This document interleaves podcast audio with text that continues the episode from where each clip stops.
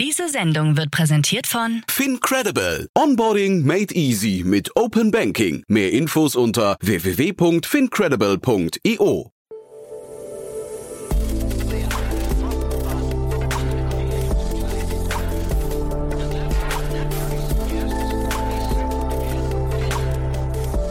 Startup Insider Daily.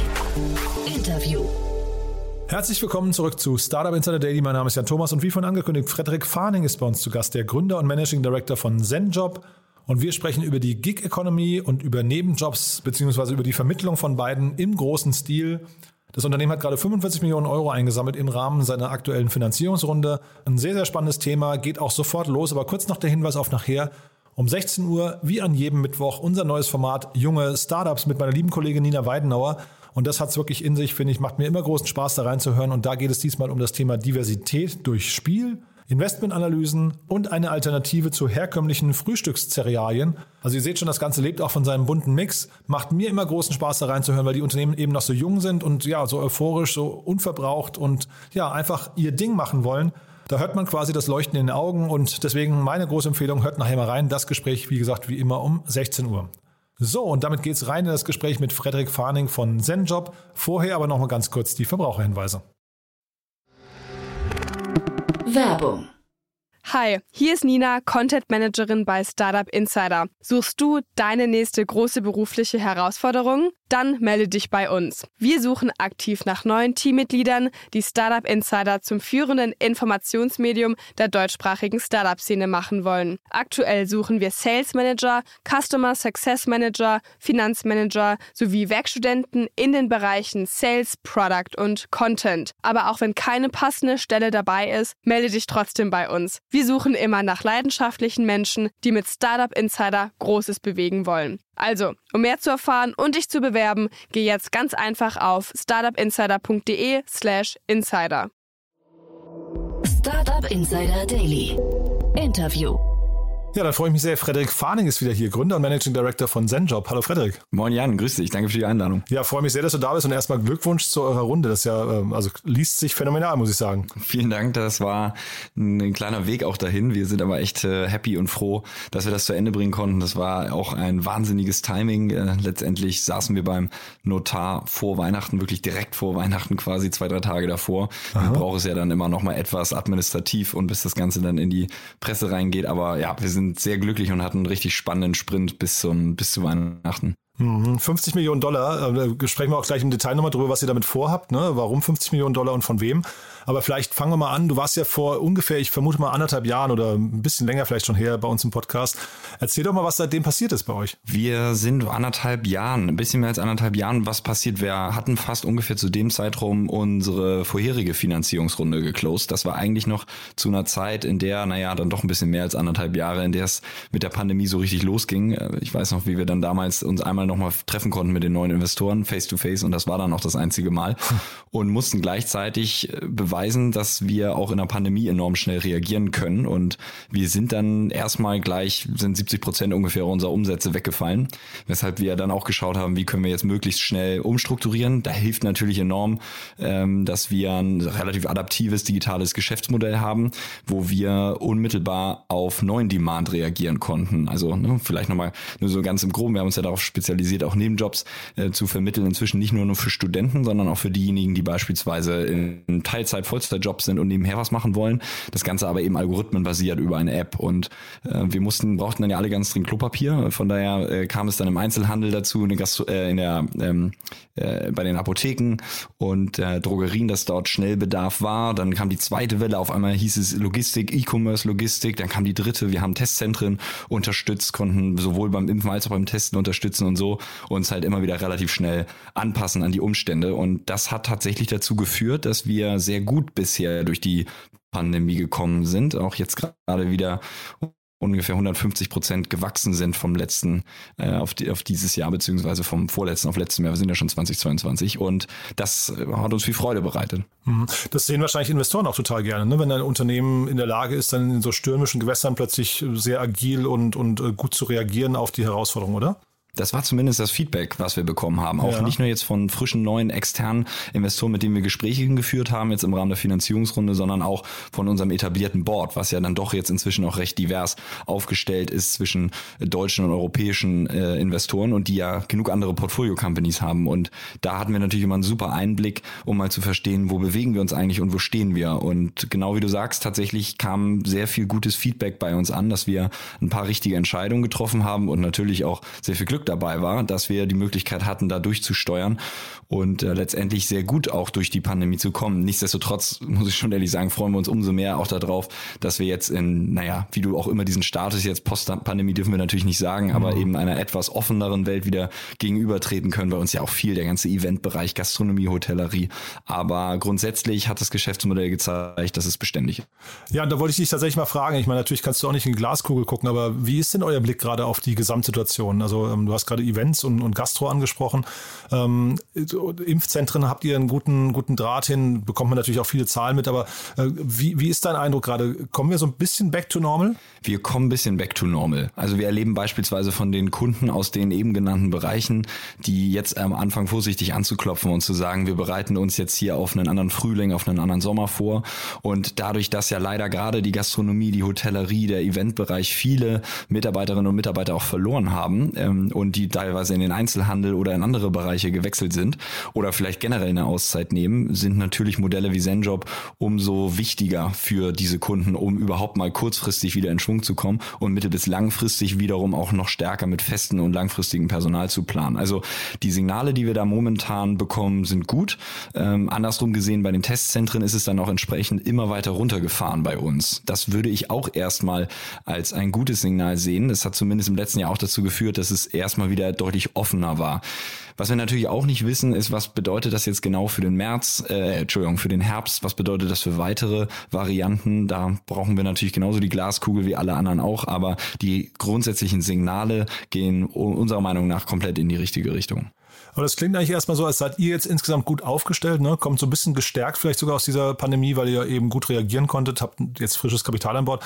Magst du uns vielleicht mal kurz erzählen, wo ihr gerade steht und wo ihr euch jetzt auch vielleicht im nächsten Schritt hin entwickelt? Sehr gern. Wir ähm, stehen momentan da, dass wir mit Zenjob ja deutschlandweit unterwegs sind. Ähm, wir jetzt schon seit ein, zwei Jahren auch wirklich deutschlandweit unterwegs sind. Wir sind seit einem Jahr auch in der Niederlande, was äh, sehr, sehr spannend für uns war, ähm, da man dann doch wiederum merkt, äh, wir haben ja ein Geschäftsmodell, was du nicht mal eben in verschiedene Länder ausrollen kannst. Das hat ja auch immer wieder einen regulatorischen Schwerpunkt und äh, das war schon sehr, sehr spannend zu sehen und zu lernen, auch aus den Gesprächen, sowohl mit Anwälten in dem Fall aber genauso auch mit anderen Gründern von Startups in den jeweiligen Ländern, mit denen wir eigentlich immer versuchen, einen lockeren und offenen Austausch zu pflegen, zu sehen, können wir das überhaupt duplizieren in einem anderen Land?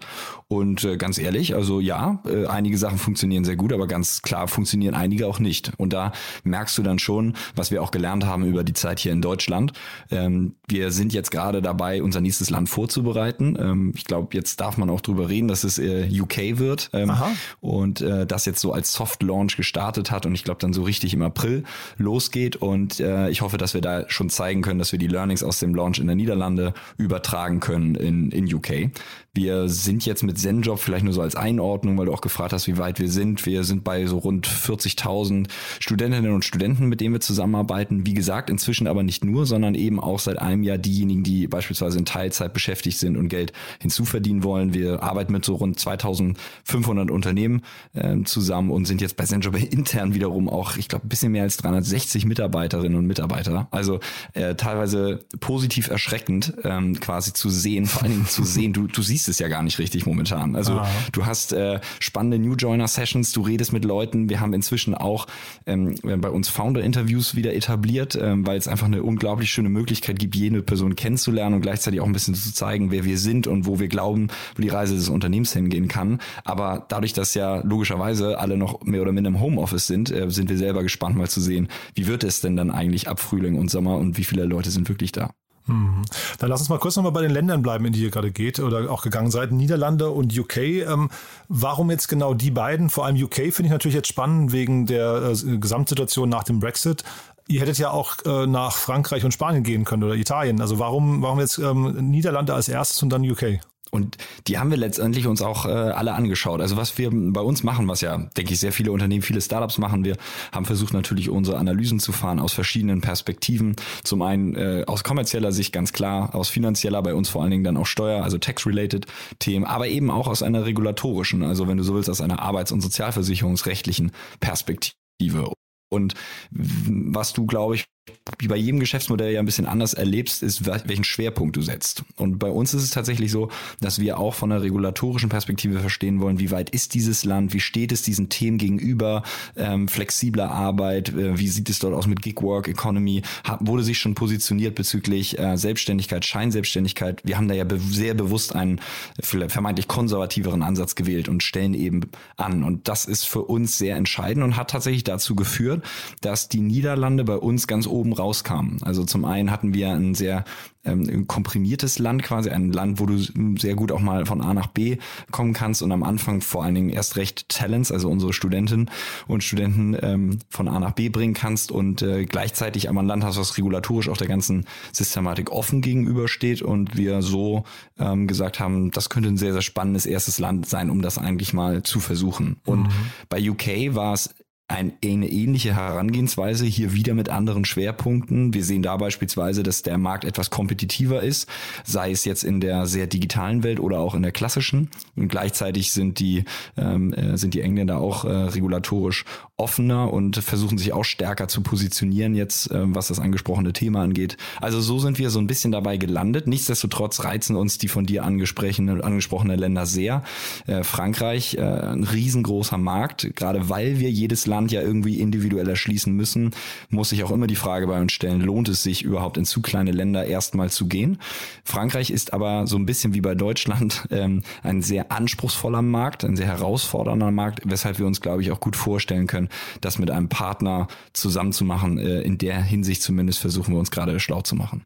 Partner heißt, ihr seid auf Akquisitionstour oder heißt das, ihr seid auf Kooperationstour? Ich könnte mir gut vorstellen, dass es eine Mischung sein kann dessen. Das heißt, äh, wir sprechen mit verschiedenen Unternehmen, verschiedenen Größenordnungen. Ähm, wir favorisieren natürlich Startups, die einen ähnlichen Ansatz haben wie wir, eine ähnliche Kultur, einen ähnlichen technologischen Fokus.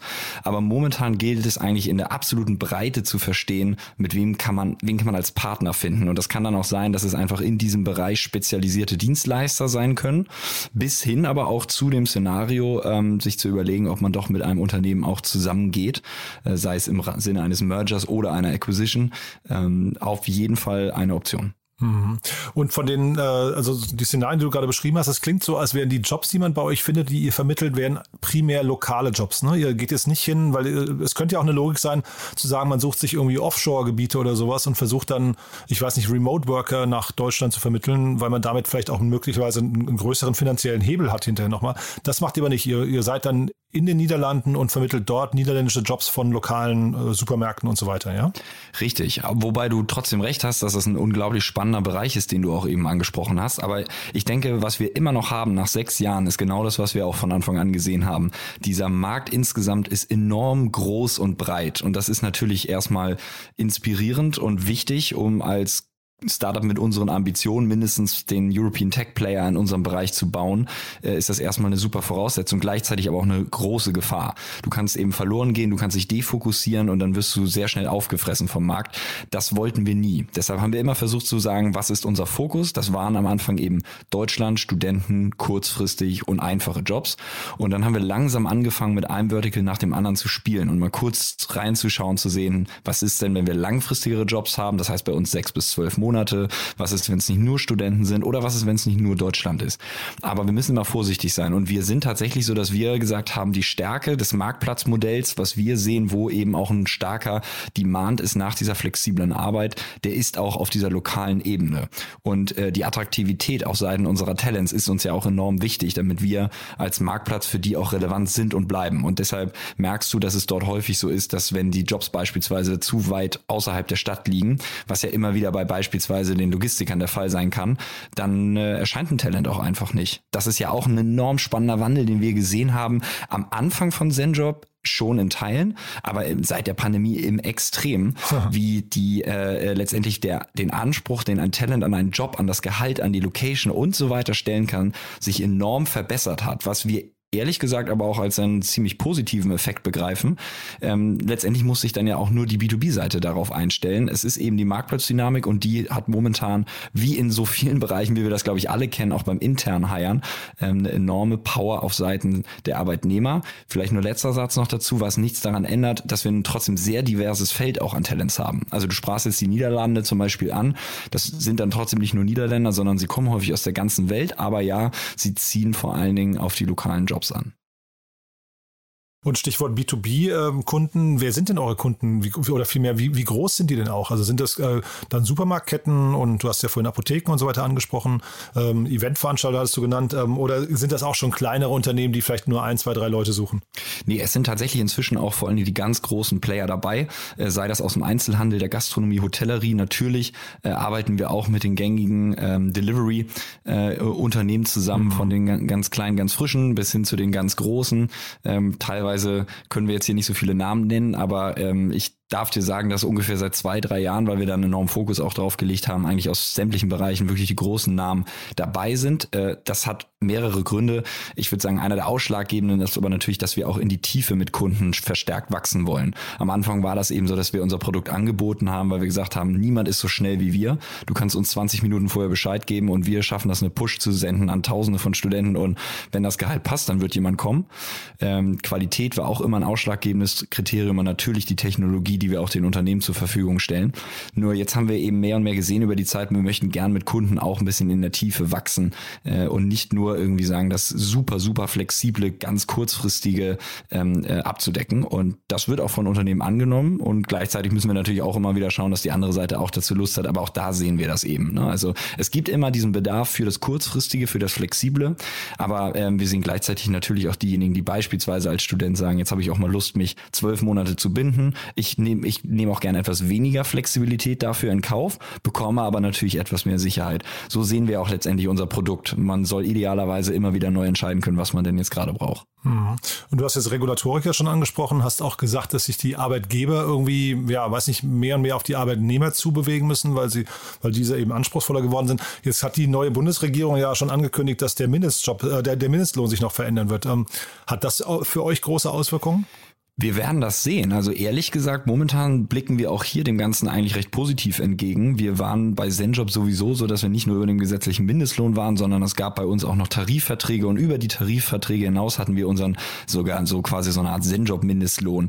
Und äh, da waren wir zuletzt sowieso in der 12-Euro-Richtung unterwegs. Ähm, Im Schnitt hat ein Talent bei uns aber in den letzten zwölf Monaten eher 13,50, 14 Euro verdient. Mhm. Und ich denke, das wird kein großes Problem werden für uns. Spannend wird's natürlich aber auf der B2B B-Seite. Nur ich muss mich dann immer so ein bisschen daran erinnern, als der, der damals der gesetzliche Mindestlohn eingeführt wurde und ja auch jeder gesagt hat, oh Gott, oh Gott, äh, das wird alles dazu führen, dass, die, äh, dass wir es nicht mehr hinbekommen, die Jobs richtig auf die Beine zu stellen. Alles geht in Jordan runter. Ist ja nicht passiert, sondern letztendlich hat der Markt sich dann auch relativ schnell dem angepasst. Und wir gehen davon grundsätzlich jetzt auch erstmal aus. Vielleicht werden wir in einigen Branchen Unterschiede sehen, das kann durchaus sein. Aber nein, grundsätzlich glaube ich, wird das ein Trend sein, dass wir dann auch genauso auf der B2B-Seite abbilden können.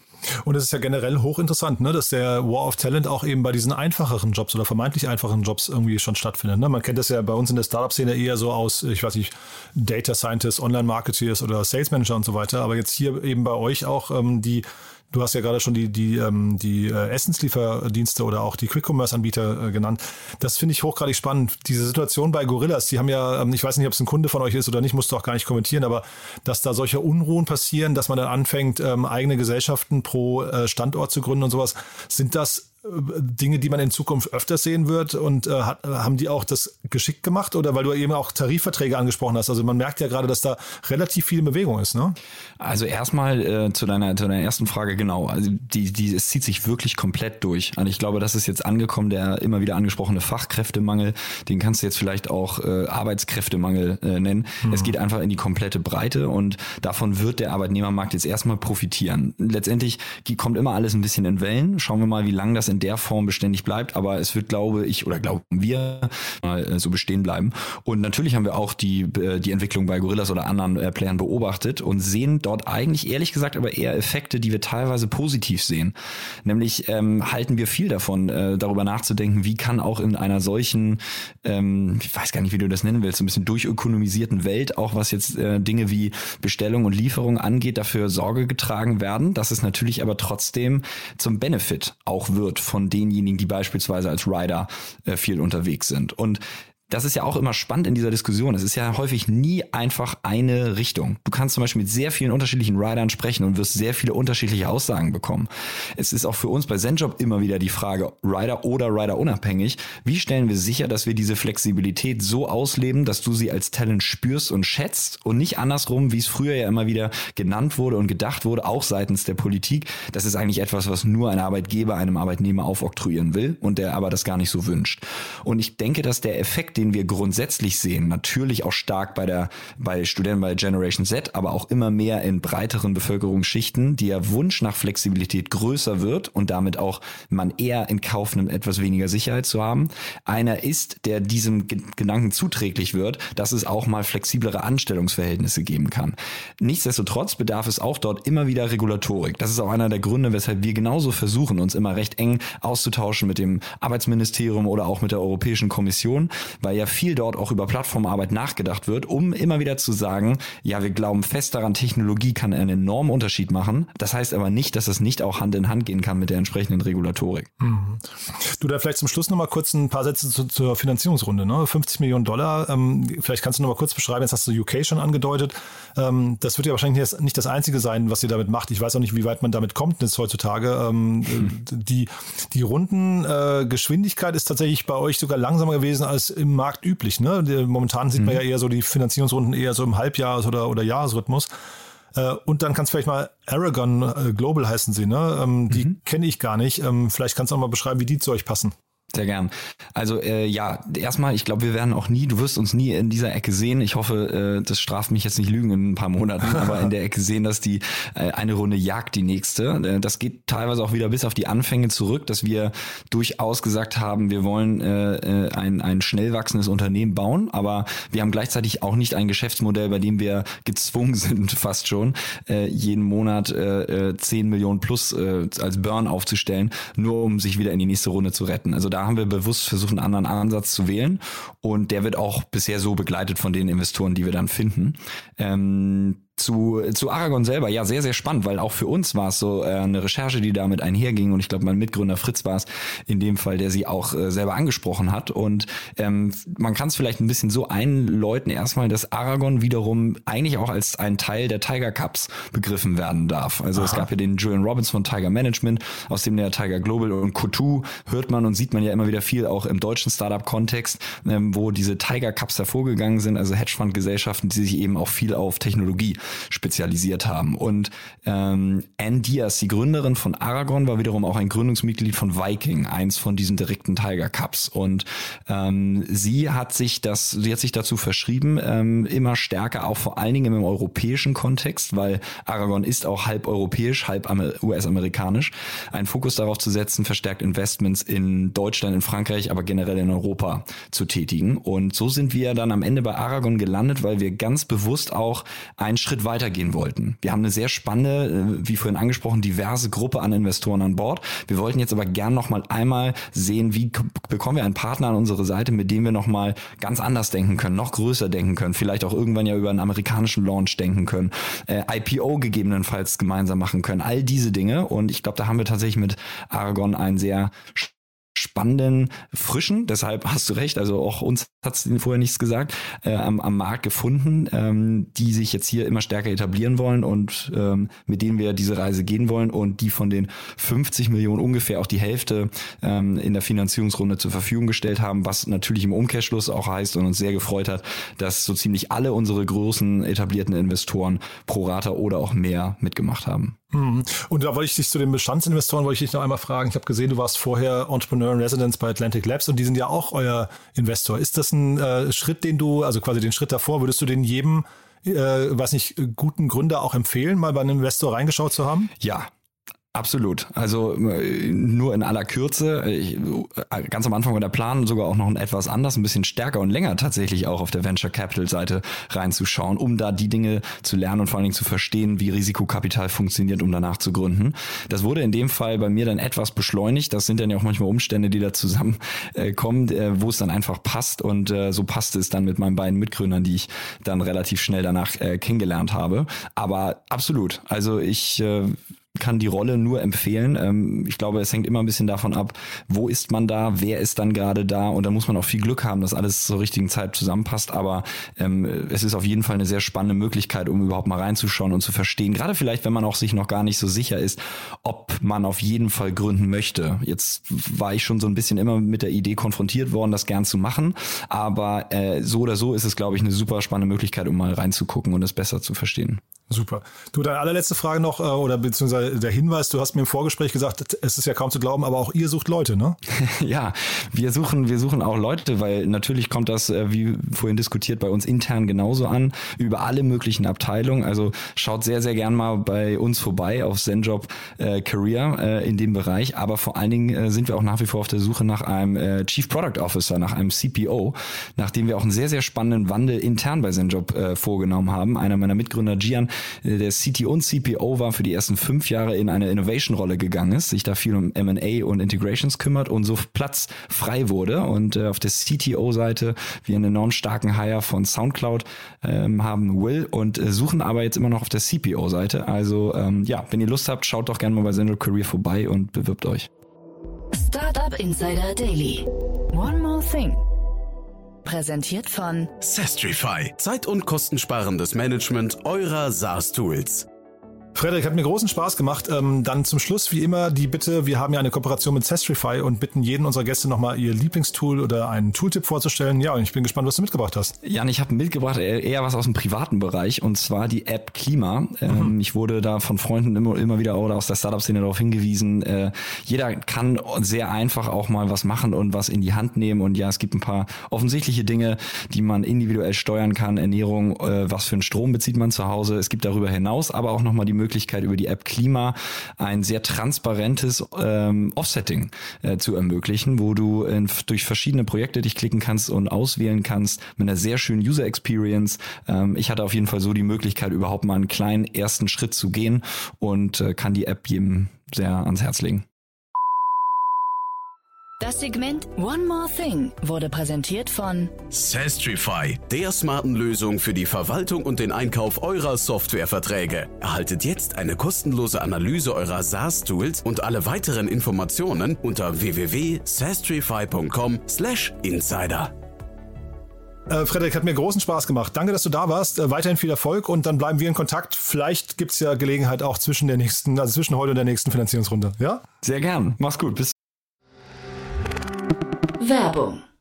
Hi, ich bin Paul, Product Manager bei Startup Insider und hier, um dir kurz unser Podcast-Verzeichnis vorzustellen. Mit einer wachsenden Liste von bereits über 10.000 Episoden ist unser Podcast-Verzeichnis die größte Sammlung deutschsprachiger Podcasts rund um die Themen Unternehmertum, Technologie, Digital Marketing und mehr. Nutze jetzt die verschiedenen Filter, um Podcasts zum Beispiel nach ihrem Themenschwerpunkt, Gästen oder Erscheinungsdatum zu sortieren, damit du genau das findest, was dich interessiert. Also, wenn das was für dich ist, dann besuche jetzt ganz einfach unsere Plattform auf startupinsider.de slash insider. Dann. Startup Insider Daily, der tägliche Nachrichtenpodcast der deutschen Startup-Szene. So, das war Frederik Farning, Gründer und Managing Director von ZenJob und damit sage ich Tschüss für heute. Das war's für mich. Nachher, wie gesagt, Nina Weidenauer mit dem Format Junge Startups. Das solltet ihr euch nicht entgehen lassen. Kommt nachher um 16 Uhr mit drei tollen Unternehmen wieder mal. Macht mir immer wieder großen Spaß, da reinzuhören. Hört euch das mal an. Das, wie gesagt, um 16 Uhr. Und ja, so oder so, euch noch einen wunderschönen Tag und spätestens bis morgen. Diese Sendung wurde präsentiert von FinCredible. Onboarding made easy mit Open Banking. Mehr Infos unter www.fincredible.io. Ciao, ciao.